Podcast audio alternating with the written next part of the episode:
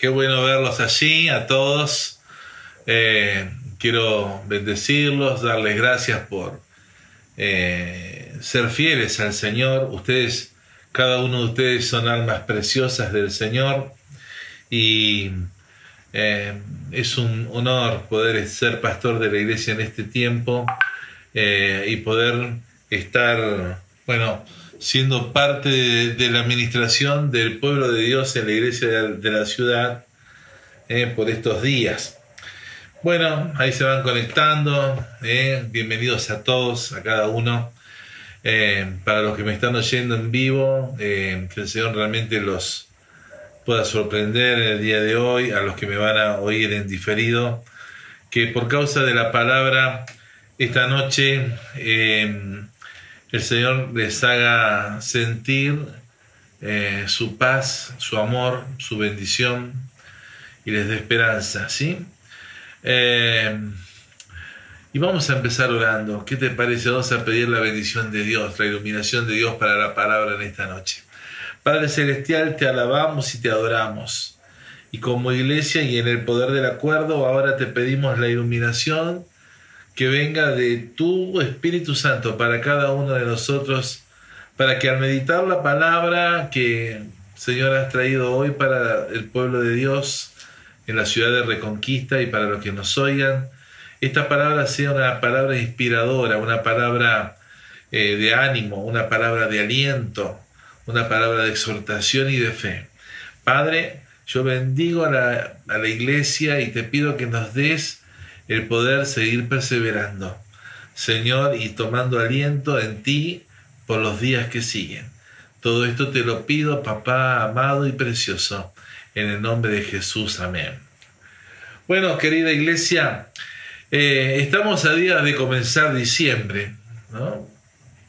A días. Y venimos desde marzo remontando un año difícil con todo este asunto de la pandemia y por esto creo como pastor que estos son días en que debemos velar más que nunca en cuanto a la fe, para que nada nos desenfoque de Dios, nada nos desenfoque de las bendiciones de Dios, y podamos cerrar este año 2020 manteniendo la fortaleza y el ánimo necesarios para que nadie se desmorone o se venga abajo, como quien dice, ¿sí?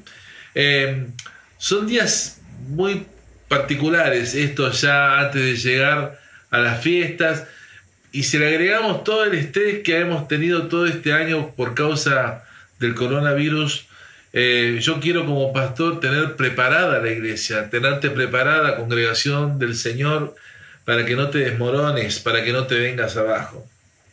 Ahora, si nos hacemos una pregunta o nos hiciéramos la pregunta de qué manera un creyente se puede desmoronar o venir abajo? Bueno, una respuesta sería que el desmoronamiento espiritual o emocional viene cuando dejamos de confiar en Dios, cuando dejamos de confiar en sus bendiciones. Y estos son pensamientos que vienen de súbito, de repente, pero que tienen el poder para jalarnos hacia abajo.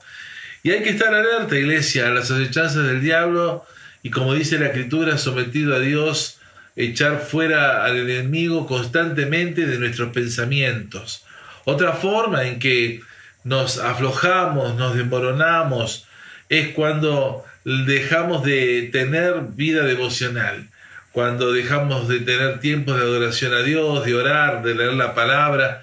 Y esto empieza con incidentes menores, ¿eh? vos lo sabés, un poco de flojera, eh, otro poco de estar más concentrados en el celular, ¿eh? más de costumbre, chateando, mirando noticias, y de a poco a poco el desliz a estar desenchufados del Señor se da, y cuando queremos encontrar quizás pasaron días sin tener alimento espiritual. Nos venimos abajo cuando le aflojamos también a la asistencia a la iglesia y a las nubes, nos demoronamos, nos venimos abajo cuando le aflojamos a la obediencia a Dios, andando en obstinación a la voluntad de Dios, cuando andamos en obstinación a los sanos consejos de padres, mayores, pastores, líderes. Hay mucho de esto en este tiempo, ¿no? De, de no, de no querer un sano consejo, no querer tener un espíritu dócil para ser enseñable. Nos venimos abajo, nos demoramos cuando le creemos más a los profetas de las malas noticias en la televisión, en la radio, en los medios, y le creemos más a ellos que a los profetas, a las promesas del Señor.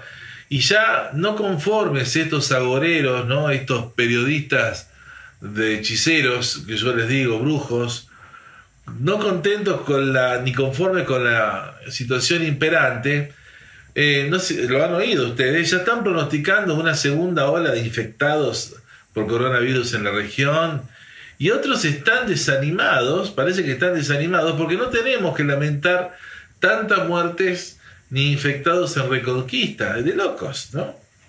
Eh, escuchaba a un periodista de las tardes, ustedes saben a quién me refiero, que hablaba con la directora de salud del Hospital Reconquista, y decía, es un tema de estudio esto que en Reconquista no tengamos tantos casos. Y yo le mandé un mensaje diciendo, es porque la iglesia de Cristo, la iglesia de Dios está orando, y por causa de eso nos ha sido concedido, ¿sí? Que no haya tantos infectados ni tantas muertes. Obviamente, no pasa esos mensajes, ¿no? Porque, claro, para ellos son locuras místicas, pero para nosotros no. Tenemos bien claro que quizás el intendente tiene la corona, pero la iglesia de Cristo, nosotros como iglesia tenemos el gobierno espiritual en la ciudad y seguimos creciendo y, y orando para que nuestras ciudades sean tocadas y bendecidas por Dios, aún todavía el Señor teniendo paciencia de los desobedientes y de los que le dan la espalda. Ahora, eh, hay, algo hay algo importante. ¿Por qué hablo esto? Porque ponerle oído a estas cosas eh, no, no, es este, no es algo inocente, ¿no? Porque esto nos, nos influye, nos, nos, influye y esto es peligrosísimo. La palabra influir tiene, es un compuesto de dos palabras, del prefijo in, que significa meterse adentro, y de eh, la otra palabra que es fluir, que habla de, eh, de lo que fluye de adentro una vez que somos, este, es modificado nuestro, nuestro entendimiento, nuestro pensamiento, o es adecuado nuestro pensamiento a lo que viene de afuera. Y nosotros tenemos que estar influidos por la palabra de Dios, gente. Eh, tenemos que ser, hoy más que nunca el, pueblo de la Biblia, ¿sí?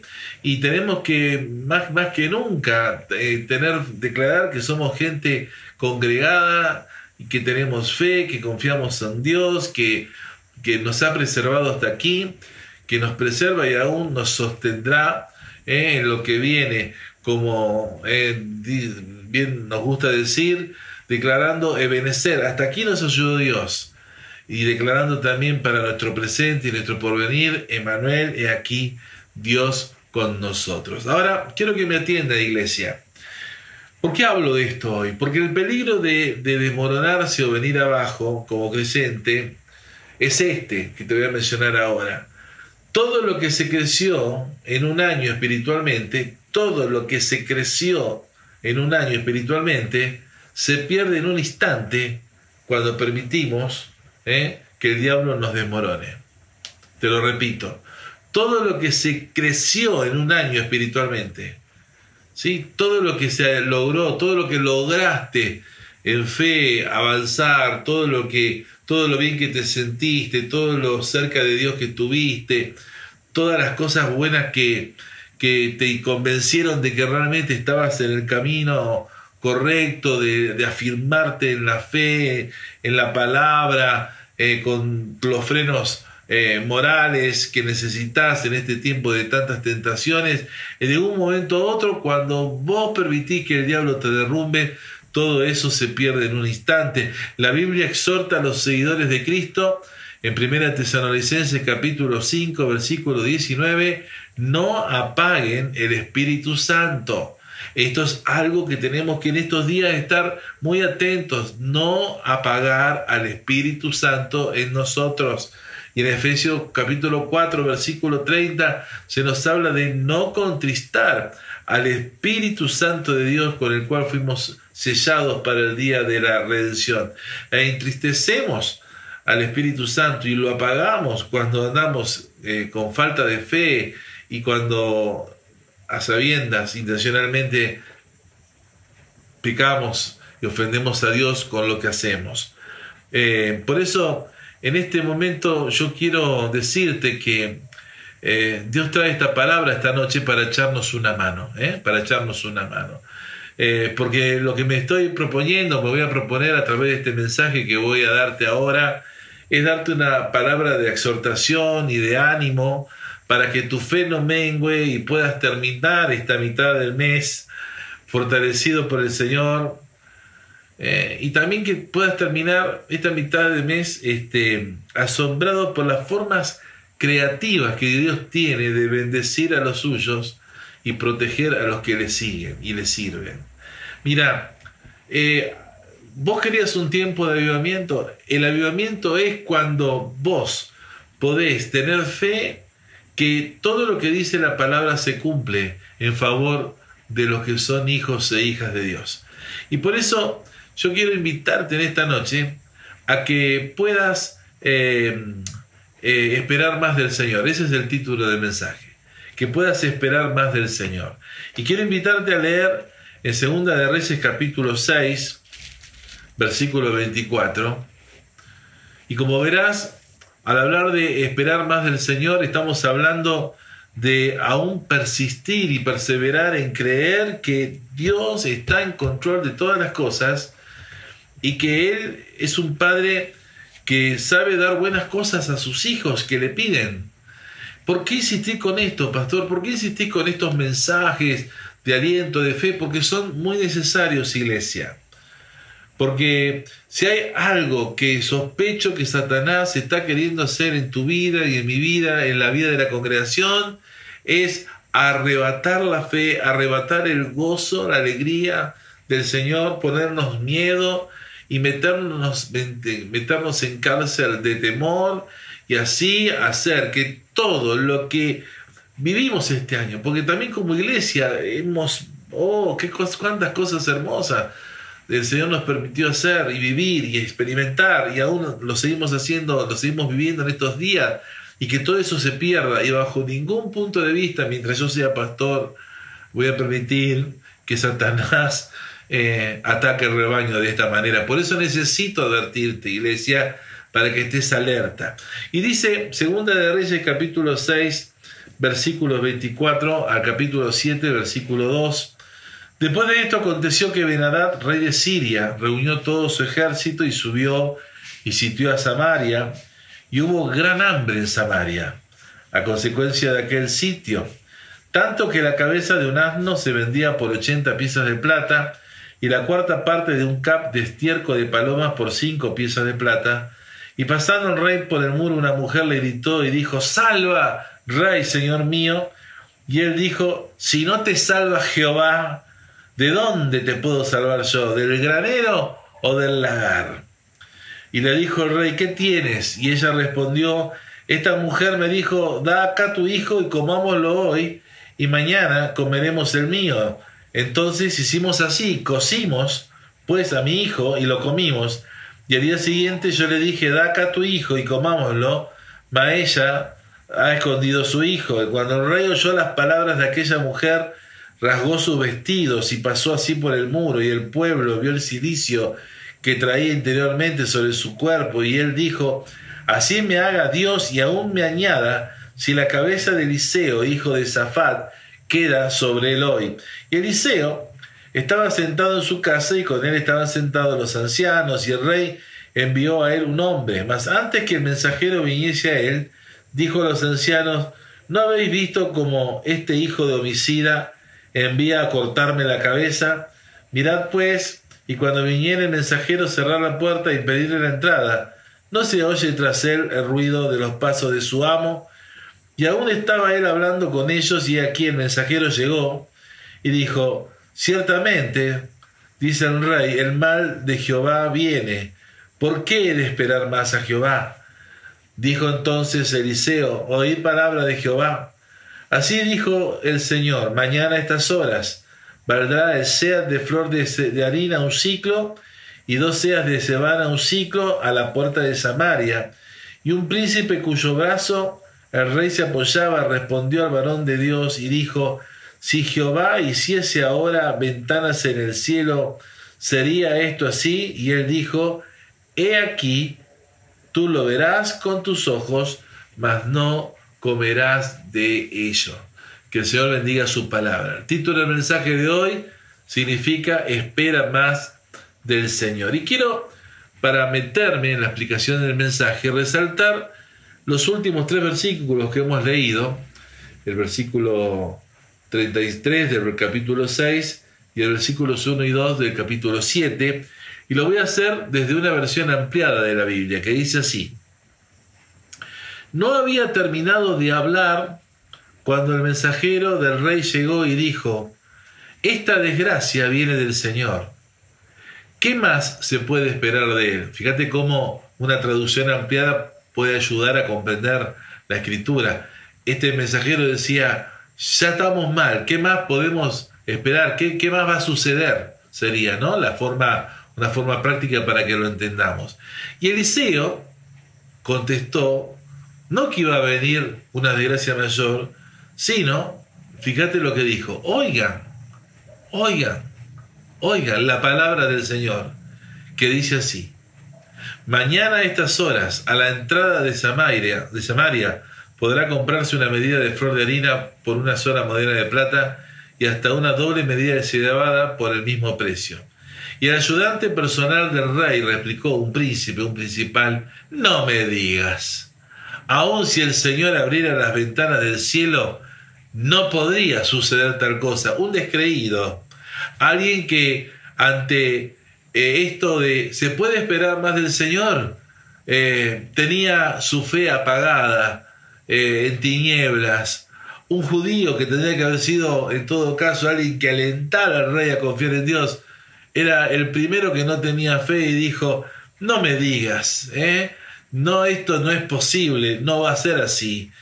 Y entonces ahí tenemos la respuesta de Eliseo que le dice, pues lo verás con tus propios ojos, de Eliseo, pero no llegarás a comerlo y después poder ver la historia que así sucedió, el pueblo le pasó por encima, lo aplastó este, y no pudo ver el milagro este, por, por incrédulo.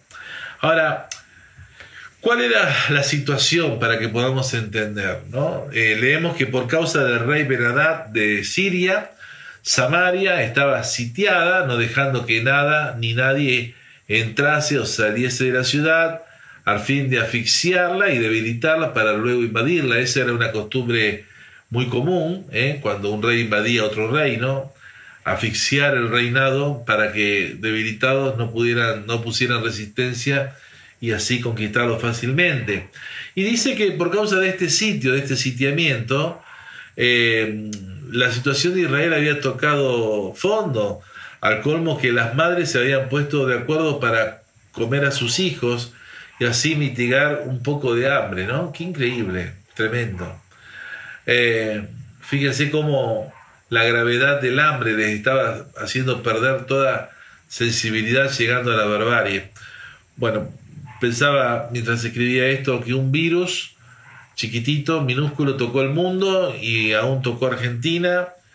Y miren cómo nos afectó, cómo nos sitió, al punto de que se han cancelado libertades individuales, de libre circulación, de libre reunión, aún con familia, al punto de cerrarse las fronteras entre provincias hermanas, y por miedo eh, impedir que nadie salga o entre de las provincias al, al colmo de, de hasta de, de rayar a la, a, la, a la, locura, a la, a la incomprensión, a la falta de solidaridad, eh, llevando esto a toda clase de odio de vecinos contra vecinos, ¿no? de paisanos contra paisanos, de hermanos argentinos contra otros hermanos argentinos, unos irrespetando porque no les importa nada, otros denunciando porque se creen heraldos de la justicia, con una insensibilidad nunca vista, todos contra todos, ¿no?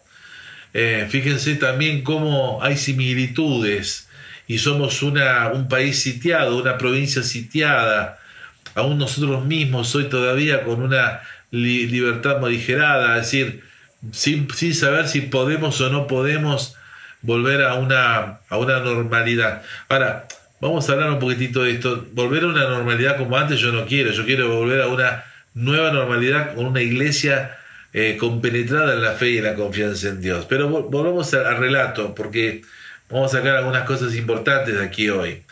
Israel por este tiempo estaba dividido en dos reinos. El, al norte estaba Israel, siendo su rey Joram, hijo de Acab, y al sur estaba Judá, siendo su rey Josafat.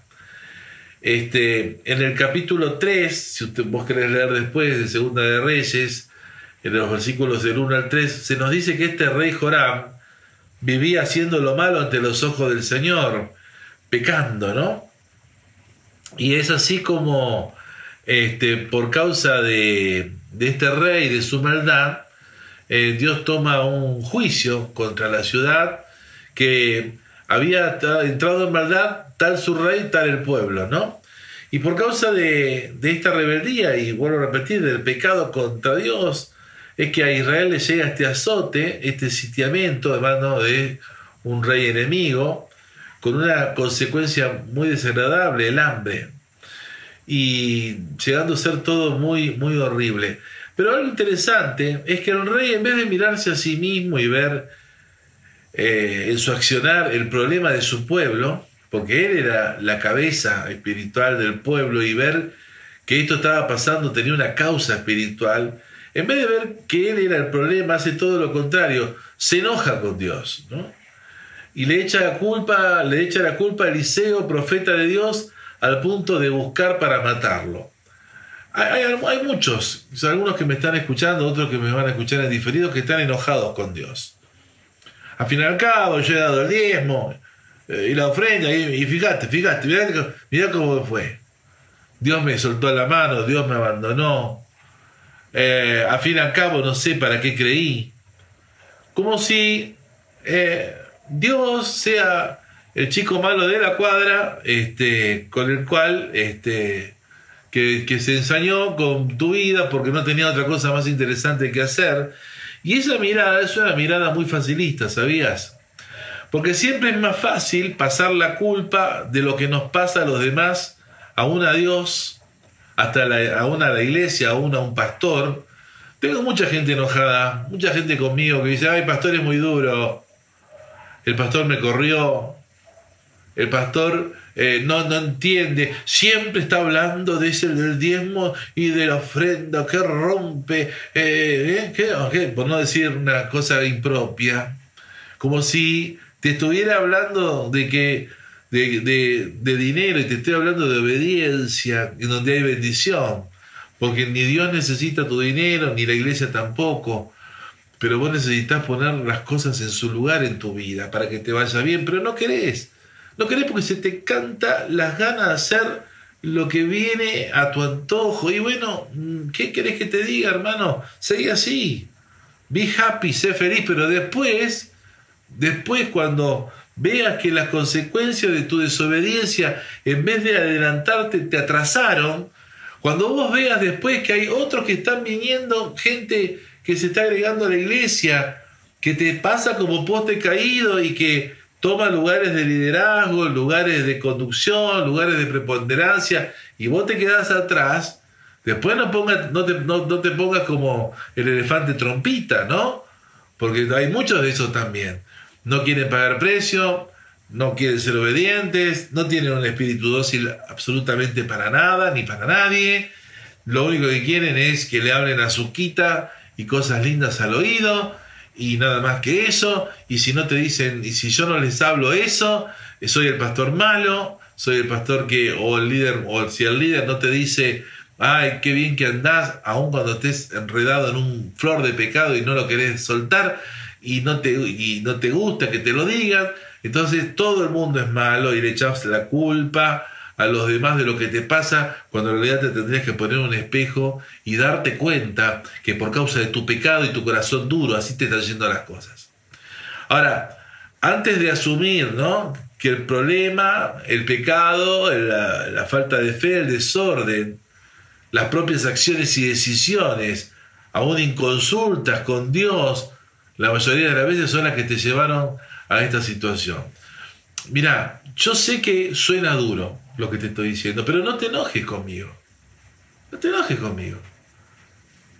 ¿Qué tengo yo contra vos, contra tu vida? Vos, hermano, que me estás escuchando, amigo, o los que me van a escuchar por diferido. Yo no tengo nada contra nadie. Pero yo como pastor te tengo, te tengo que decir, aunque no te guste, lo que dice la palabra de Dios. Siempre va a ser más fácil echarle la culpa a otros. Pero es necesario que comiences a darte cuenta que Dios no va a tomar por inocente al culpable. Y el Salmo 139, versículos 23 y 24, tendría que ser una oración en tu vida cuando dice, examíname a Dios y conoce mi corazón. Ve si hay en mí, que hay, qué cosas hay en mí que te ofenden, ¿sí? Y que vos las puedas soltar con arrepentimiento y volver a redir, ¿sí? Al camino estrecho, al, a la puerta angosta, como quieras, ¿sí? A tomar cimientos, a poner cimientos en Dios. Eh, amado, yo, yo les quiero decir a todos ustedes en esta noche que, em, ah, que Dios es un Dios que hace las cosas bien. En Eclesiastés capítulo 7, versículo 29, Eclesiastés capítulo 7, versículo 29, y voy a leer de la traducción al lenguaje actual, dice, lo que sí he llegado a entender, decía Salomón, es que Dios nos hizo perfectos, pero nosotros lo enredamos todo. Qué interesante, ¿no? Este, Dios hace las cosas bien. El que la enreda no es Dios, somos nosotros, haciendo lo que queremos, desobedientes, tercos, duros, de corazón, de entendimiento. Y levantamos el puño contra Dios en vez de ir a Dios y preguntarle eh, al Señor respecto de, bueno, eh, si no sabes, si no entendés cuál es el problema, eh, decirle, Señor, por favor, mostrame cuál es el problema, qué es lo que está pasando. Y decir, y con humildad le puedas decir al Señor, Señor, sé que tú no eres el problema. No quiero dejarme llevar por las circunstancias, sino por tu palabra. Y con ese espíritu dócil, cuando Dios te revele el problema, y de forma inmediata hacer los cambios que el Espíritu Santo te está marcando hacer. Hay gente que está bien y sola se termina complicando. ¿Conocés gente así? Mirá que tener al lado y decirle, ¿vos sos de esa gente? Gente que se termina complicando sola. Ay, mira, yo conozco más gente así de la que quisiera conocer, ¿no? Algunos de los que están ahí son gente que se está complicando sola. Dios siempre hace las cosas bien, pero el ser humano es quien termina enredándolo todo, ¿no? Y esto pasaba con Israel. Dios había bendecido a Israel mucho, había librado al pueblo de la mano de los enemigos, pero en su bendición ellos no, no vivían, no vivieron agradando a Dios, ni sirviendo a Dios con alegría por la abundancia de todas las cosas. Y ahora la estaban pasando mal, porque también en ese declive Dios había bajado de ser primero a, segundo, tercero, último lugar. Y la Biblia es clara, Dios no negocia esto, amarás al Señor tu Dios con todo tu corazón, con toda tu alma y con todas tus fuerzas. Dios no, esto no es negociable, hermanos, no, no es un, un día, no, un día amo a Dios con todo y el otro día, bueno, que me disculpe Dios. No, no es negociable y Dios no negocia con esto. Y por eso vamos, voy a insistirte hasta el cansancio, que la iglesia se trata de un trato directo del a tu corazón. Dios está interesado en, en influir en tu carácter, de manera que el carácter de Cristo sea cada vez más visible en tu vida y que haya una transformación, que puedas pasar de ser un, un, hombre natural a ser un hombre espiritual, una mujer natural a una mujer espiritual. Ahora, Israel este, se apartó de Dios, así que el rey manda a hacerle a Eliseo una pregunta a través del mensajero que leímos ahí en Segunda de Reyes 6:33. Esta desgracia viene del Señor. Estaba claro, ellos lo entendían. Esto que me está pasando es algo que me está pasando, podríamos decir, me la busqué. Ahora, Mira, Dios no puede ser tentado ni él tienta a nadie. Decía Lutero que Dios, este, eh, bueno, usa las pruebas, pero no pone la tentación. Y en cierta, en cierta, en cierta vez dijo, Dios, esto es una cita de Lutero, estoy leyendo, no nos va a poner a prueba para que le temamos ni le odiemos como si fuera un tirano, sino que lo va, a permitir la prueba a fin de que ejercitemos la fe y el amor este, hacia Él en nosotros.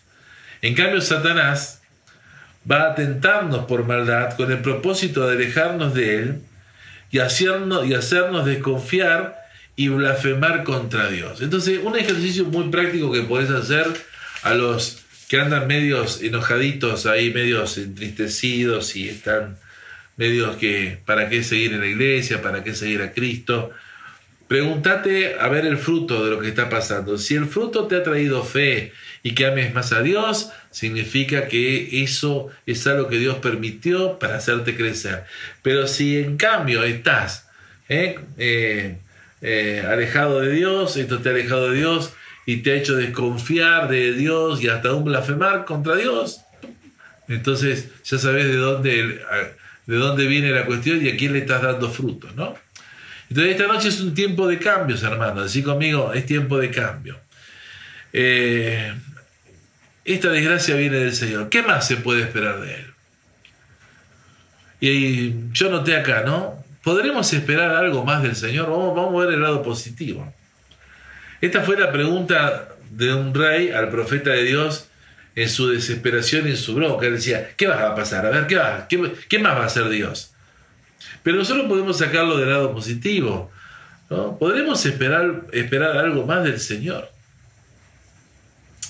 Y creo que esto quedó escrito en la Biblia para invitarnos a nosotros también hoy a preguntar con fe, y esto anotalo si querés, si podemos esperar algo más del Señor en lo que resta de este mes y hasta fin de año. ¿Podemos esperar algo más?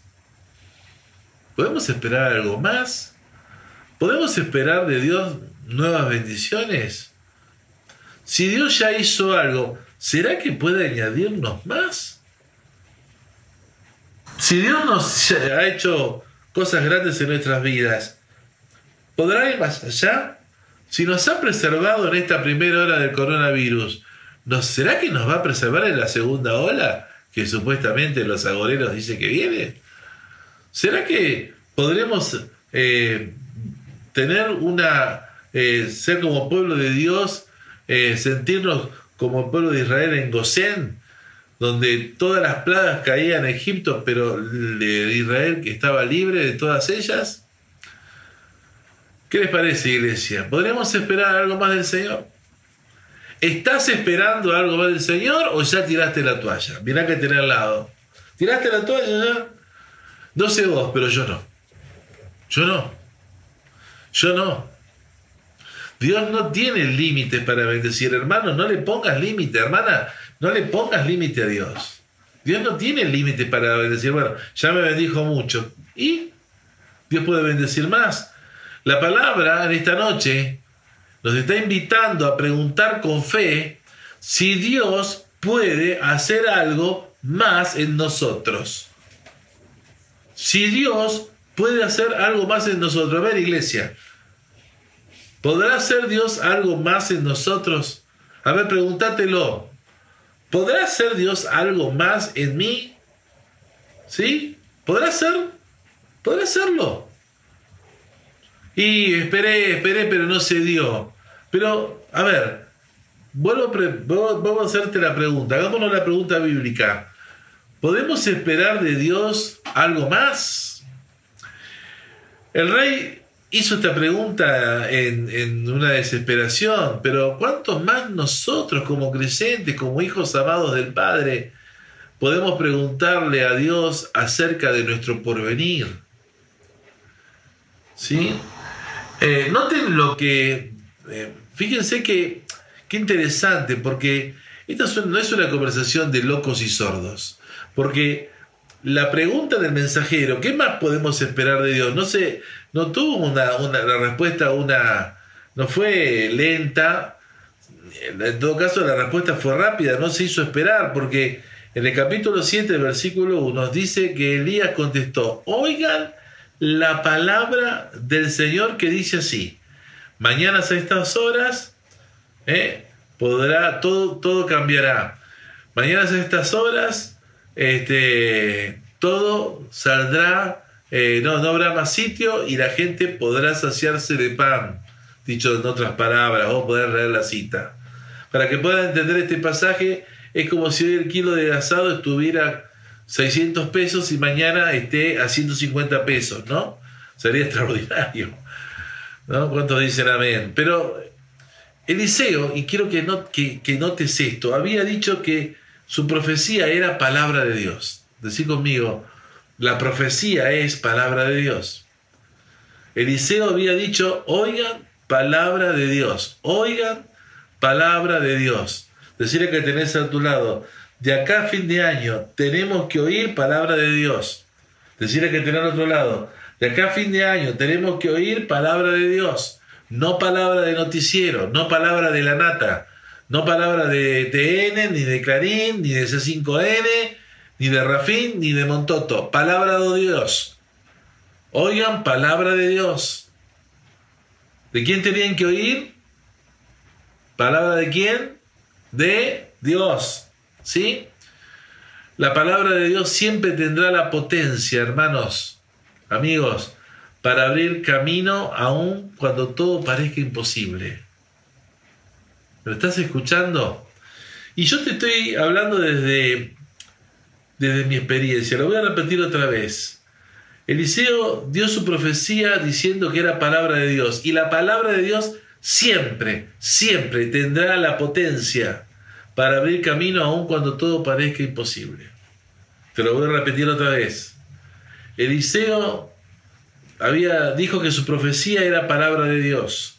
Y la palabra de Dios que hoy tenemos ¿eh? como ancla, nuestra eh, única regla de fe y conducta, siempre tendrá la potencia, cada promesa, para abrir camino, aun cuando todo parezca imposible, aun cuando todo parezca imposible.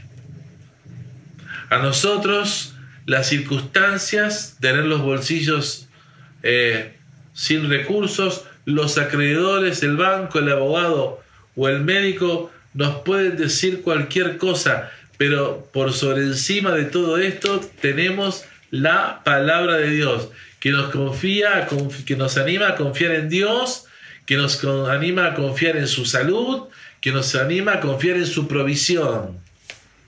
Hoy por la mañana compartí el emocional basado en la oración de Javes, allí en Primera de Crónicas capítulo 4 versículos 9 y 10, una oración de cuatro puntos que podemos hacer con buen resultado para los que creen que de Dios van a tener respuesta. Y en esa oración él pedía bendición. A los que están alquilando, ¿creen que Dios puede dar casa propia? A los que necesitan cambiar un vehículo, ¿creen que Dios les puede dar esa gracia aún? o poder comprar esa moto que necesitan, o esa bicicleta, o ese mueble, o esa ampliación, o eso que están necesitando hacer en casa. Hermanos, eh, ustedes me dirán, bueno, pastor, ¿por qué me habla de cosas materiales? Porque las cosas materiales están para los hijos de Dios, ¿sí? son las buenas cosas que Él quiere darnos. Y, no sea, y, no, y no podemos ser espiritualoides ni tampoco pavos, ni lo uno ni lo otro gente centrada, gente que tiene fe, gente que tiene un testimonio para dar. Miren, yo hace 14 años que alquilo, desde que nos vinimos para aquí, y yo no, pero, no, pierdo mi fe de tener mi casa propia. De hecho, eh, el dueño de la casa me ofrece comprar esta que tengo, estamos viendo acá, la planta baja y la planta alta, y vos decís, ¿y cómo? Bueno, yo no sé cómo, pero Dios tiene el cómo. Y yo no sé si es esto finalmente la voluntad de Dios o no. Pero me hice esta pregunta, ¿será que puedo esperar algo más de Dios? ¿Será que eh, puedo esperar eh, unos días de descanso en las vacaciones? Eh, somos gente de fe. ¿Será que podemos esperar hacer todo lo que tenemos que hacer en la iglesia este, sin quedar endeudados. sin depender de los bancos, que en todo caso los bancos en el día de mañana vengan a depender de nosotros y de nuestros consejos. Pastor, vos estás loco. No, no estoy loco. Estoy bien cuerdo, gracias a Dios, porque es el tiempo de la fe, es el tiempo que los hijos de Dios gobernemos espiritualmente sobre el reino de las tinieblas y sobre el reino de la economía y de todas las cosas en esta ciudad, con una vigencia de fe y de creencia que sobrepase todo entendimiento. Yo no sé cómo Dios puede, va a hacer las cosas, pero creo que hará, yo creo por el pago de todas las cosas sin deuda. Ahora, a mí me queda esperar y confiar y seguir creciendo. Y esta noche, eh, quiero animarte a que hagas como Javes, que persistió en buscar a Dios y fue prosperado. Él tenía todo en contra, hasta su nombre. Como rey Usías, dice la Biblia, rey de Judá, en segunda de Crónicas, capítulo 26, versículo 5, que persistió en buscar a Dios en los días de Zacarías, entendidos en visiones de Dios, y en estos días que él buscó a Dios, él los prosperó. Tenemos que ser ese tipo de gente. Porque vos me dirás, bueno, pero pastor, somos latinos, así vivimos, ¿sí? Pero hasta el pero tiene que llegarnos el día que cuando vayamos a la iglesia y veamos que tenemos un solo baño para 300 personas, que los que somos padres, ¿eh? tenemos a nuestros hijos que tienen que hacer cola para, para poder usar un solo inodoro, cuando nos dé urticaria adentro del corazón, que esté todo tan feo y esté todo tan tan mal y nos pongamos a ayunar y a buscar de Dios y a clamar juntos en el poder del acuerdo, diciendo, el pastor es entendido en visiones de Dios, él está hablando de que vamos a pasar las cosas sin endeudarnos, vamos a acompañar esa visión. Pero hasta ahora parecería que soy un profeta que predica en el desierto. Bueno, a lo mejor ese es mi rol. ¿eh? Predicar, ¿eh? yo soy el que profetiza en el desierto que lo que va a venir. Y creo, en el nombre de Jesús, que podemos esperar más del Señor aún como iglesia. Podemos esperar más gente, más, más almas que Dios nos traiga. Podemos esperar más cosas que el Señor nos otorgue. Ayer eh, Ezequiel se estuvo ocupando de un muchacho que nos encontró por internet, venía de viaje, había quedado parado con la lluvia. Eh, y bueno, a veces no todo se soluciona con dinero, hermanos. Y bueno, y a través de los contactos que tenemos, a través de Gisela, este, pudimos conseguirle que tuviera albergue aquí en lo que era el viejo hospital.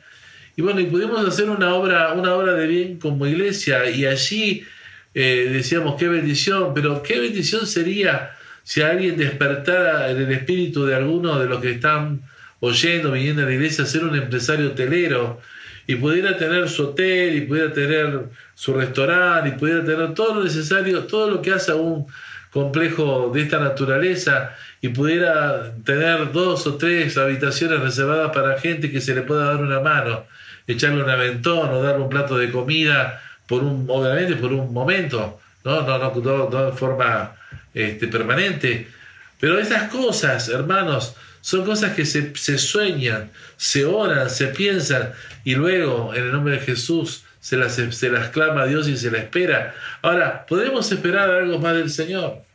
¿Podremos esperar poder hacer misiones hasta lo último de la tierra, como es el propósito de la iglesia? ¿Podremos esperar eh, tener más disposición de gente que ponga su vida y sus autos al servicio de la causa del Señor, sin que esto sea una carga que te la pida el pastor?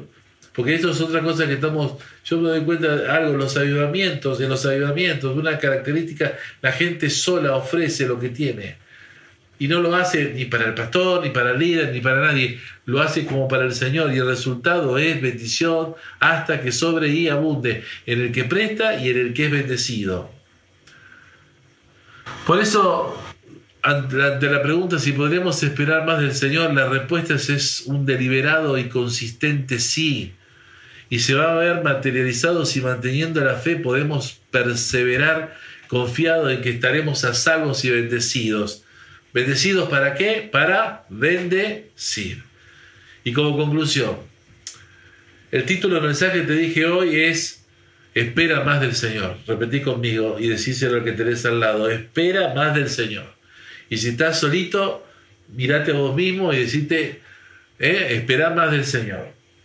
Y el mensaje tuvo por fin que superes todo desaliento, ¿sí? Que puedas estar teniendo por estos días y tomándote de las promesas de Dios es la palabra, esperes más del Señor mañana y experimentes provisión, ayuda, dirección, salud. Todo depende si vas a sostener la fe lo suficiente para creer que Dios lo hará o vas a tener la actitud del príncipe al lado del rey que, que por incredulidad no solo no vio el milagro de Dios, qué pena, ¿no? sino que tampoco lo disfrutó. Así que hermanito, hermana, amigo, amiga que me estás escuchando, si llegaste estos días de noviembre haciéndote la pregunta, ¿tendrá Dios una segunda parte de bendición para mí? ¿Podrá hacer algo más para mí Dios en lo que queda de este 2020? La respuesta del Señor para tu vida es sí. Por tanto, no aflojes. El Señor viene esta noche a echarte una mano, a darte aliento para que culmines el año con esperanza, saboreando victoria, triunfo, no derrota. Solamente ten fe. ¿Qué dijo Jesús? Si puedes creer, al que cree, todo le es posible. Y cree en Dios que no ha prometido algo que no se puede alcanzar, sino Él dijo que Él no nos va a dejar, ni nos va a abandonar, ¿eh? hasta que haya cumplido todo su propósito en nosotros. ¿Cuántos pueden decir amén? Así que vamos a hacer una oración de desafío. Repetí conmigo ahora. Señor y Dios, en esta noche te pido perdón por haber bajado la guardia, por haberme desmoronado. Y te pido perdón por haber dejado de confiar verdaderamente en ti. Pero en esta noche voy a creer que tú puedes hacer algo más.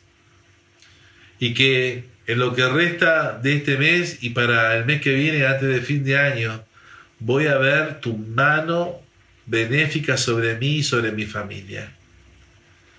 En esta noche recibo la bendición. Y creo, Señor, que algo vas a hacer como hiciste con el sitio de Samaria, que en un de repente, de un momento a otro, yo recibo en esta noche la palabra que me dice a mí que voy a recibir de un momento a otro un cambio en mi situación. Y en el nombre de Jesús me hago acreedor de tus bendiciones por fe. Y voy a dejar de ser un quejoso, una quejosa, y voy a confiar que, Señor, eh, tú quieres verme bendecido para que mi gozo sea cumplido, como dice la Escritura. Te amo, Dios eterno, te amo, Jesús. Y te doy gracias, Espíritu Santo, por la palabra en esta noche que no voy a permitir que caiga tierra, sino que voy a decir es para mí y voy a creer que vas a hacer algo más. Ahora te invito a que pienses en ese algo más que esperás que Dios haga. Vamos, pensalo ahí. Y ahora haz tu oración en el nombre de Jesús. Yo espero que me des la casa propia y dejar de querer decirlo. Yo espero que me des el auto que necesito. Yo espero que mi salud esté 100% bien. Yo espero que mi familia esté bien. Yo espero tener trabajo. Ese trabajo estable. Yo espero.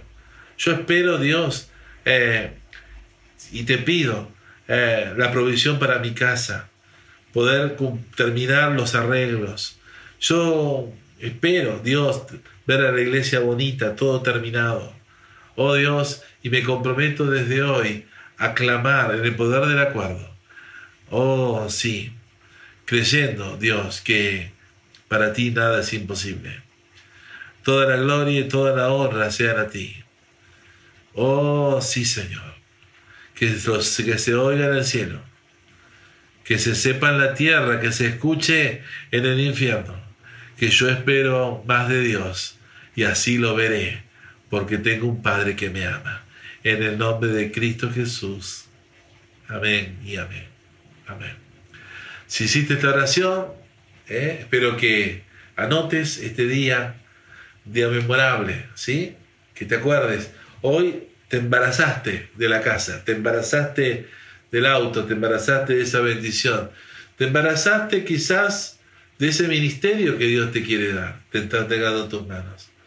Te, embarazaste de un cambio de, de, una, mudanza, te embarazaste de un lugar a donde Dios te va a llevar, no sé, Dios sabe. Que el Señor te bendiga, que el Señor te guarde, que el Señor haga resplandecer su rostro sobre ti y te dé paz. Les invito a que, hable, que hablen esta semana en las nubes acerca de esto que hemos hablado hoy, ¿sí? Que ustedes están esperando de Dios y oren. ¿eh? Vamos a dar instrucción al liderazgo igual para que estén orando, ¿sí? En la semana y esperen más de Dios con fe y con este, esperanza en el, en el porvenir, en el buen porvenir que Dios tiene para sus hijos e hijas. Los bendigo, los quiero mucho iglesia, espero que este mensaje haya sido de aliento para sus vidas. ¿eh? Así que, bueno, a descansar, a pasarla bien, a disfrutar la noche. Que el Señor los bendiga y los guarde. Nos vemos en la semana.